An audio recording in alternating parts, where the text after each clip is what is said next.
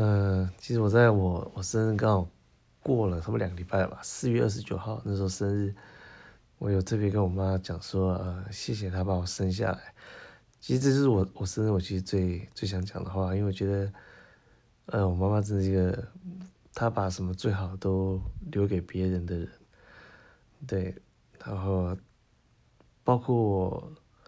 跟别人相处上也是，她永远都是整个家族的开心果。大家有时候就会笑笑他，还有自嘲啊，就弄得大家都很开心，就是大家都很喜欢找他出去玩，因为他到的地方就是都有欢乐欢笑。但我知道他其实自己长大了才后来比较发现，他自己其实承担了很多事情，